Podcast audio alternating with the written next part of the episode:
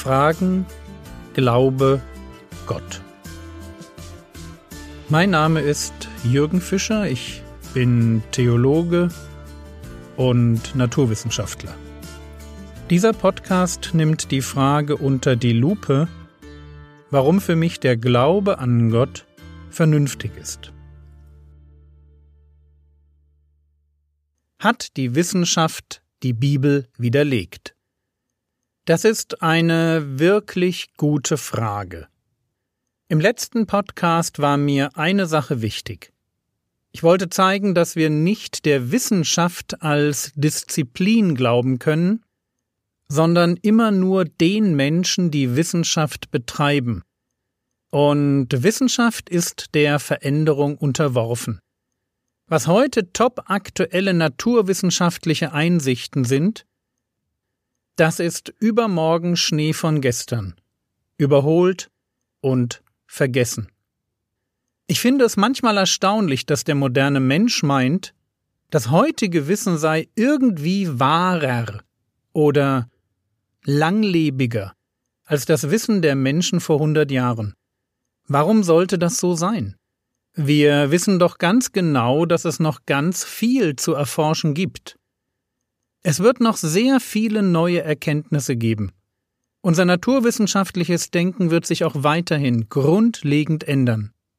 Wer mir nicht glaubt, der mag sich nur ganz kurz mit der Tatsache anfreunden, dass die moderne Physik es bislang nicht geschafft hat, die allgemeine Relativitätstheorie irgendwie mit dem Standardmodell der Teilchenphysik auszusöhnen.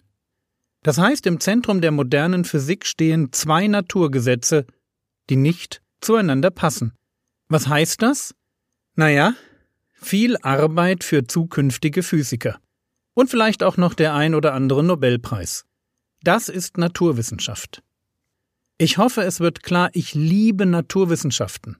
Und ich liebe die Bibel. Aber um zu unserem Thema von heute zu kommen, hat die Wissenschaft die Bibel widerlegt. Das kommt meines Erachtens ein wenig darauf an, was man erwartet, wenn man die Bibel liest. Was meine ich damit? Die Bibel ist ein Buch, das Menschen schrieben, die vor langer Zeit lebten. Diese Menschen waren nicht dumm, aber sie waren es gewohnt, so zu schreiben, wie man das damals eben machte. Wer also mit der Erwartung an die Bibel herangeht, dass sie so geschrieben ist, wie man das heute tun würde, der wird natürlich enttäuscht. Wenn man die Bibel liest, muss man sich auf ein antikes Buch einlassen, das über einen Zeitraum von über 2000 Jahren hinweg geschrieben wurde. Unter seinen Autoren befinden sich Könige, Propheten, Schafzüchter, Theologen, Fischer, Zöllner, ein Arzt und noch viele mehr.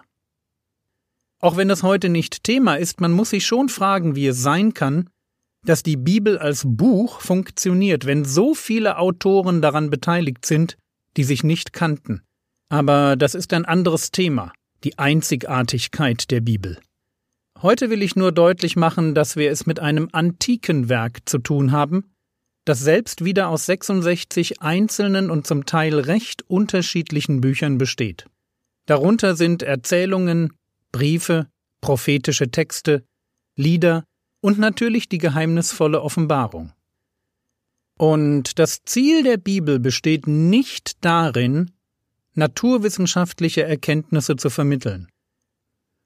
Auch wenn in ihr so spannende Dinge stehen wie in Hiob 26, Vers 7, wo davon die Rede ist, dass die Erde über dem leeren Raum aufgehängt ist. Spannend. Vor allem, weil das damals ja eigentlich keiner wissen konnte. Aber noch einmal. Der Bibel geht es nicht darum, naturwissenschaftliche Erkenntnisse zu vermitteln. Sie ist in der Sprache der Menschen geschrieben, die damals lebten, und das bedeutet, dass wir uns auf ihre Sprache einlassen müssen, wenn wir verstehen wollen, was sie uns zu sagen hat. Unsere Frage heute lautet, hat die Wissenschaft die Bibel widerlegt? Und meine Antwort lautet nein, hat sie nicht. Wie könnte sie auch? Nehmen wir mal zwei Beispiele. Fangen wir mit geschichtlichen Ereignissen an. Die Bibel berichtet von geschichtlichen Ereignissen. Sie ist selbst das, was man eine Primärquelle nennt. Also ein Text, der, sehr alt ist. Entweder finden wir außerhalb der Bibel Belege dafür, dass die Bibel recht hat, und davon gibt es richtig viele, oder wir haben das Problem, dass ein historischer Bericht, nämlich die Bibel, gegen einen anderen historischen Bericht steht.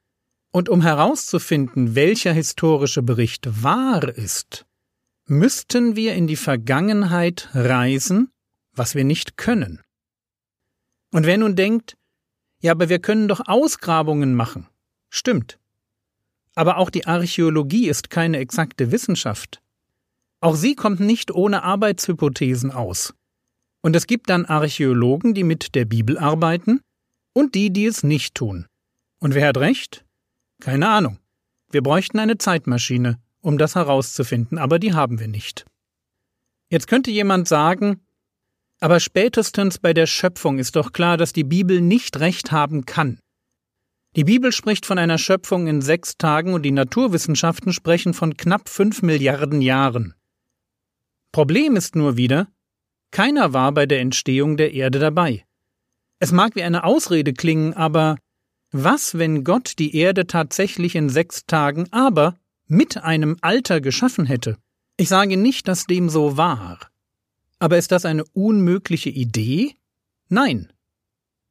Problem ist wieder, wir bräuchten eine Zeitmaschine, um die Bibel zu widerlegen. Und die haben wir nicht. Die Wissenschaft kann sich heute Fakten anschauen. Im Fall des Erdalters geht es dabei um radioaktive Zerfallsprodukte beziehungsweise den Rest davon. Mehr haben wir nicht. Und wie sind diese Fakten zu bewerten? Das genau ist die Frage. Die Wissenschaft kann nur die Fakten feststellen. Aber die Interpretation hängt ganz stark damit zusammen, was ich für möglich halte.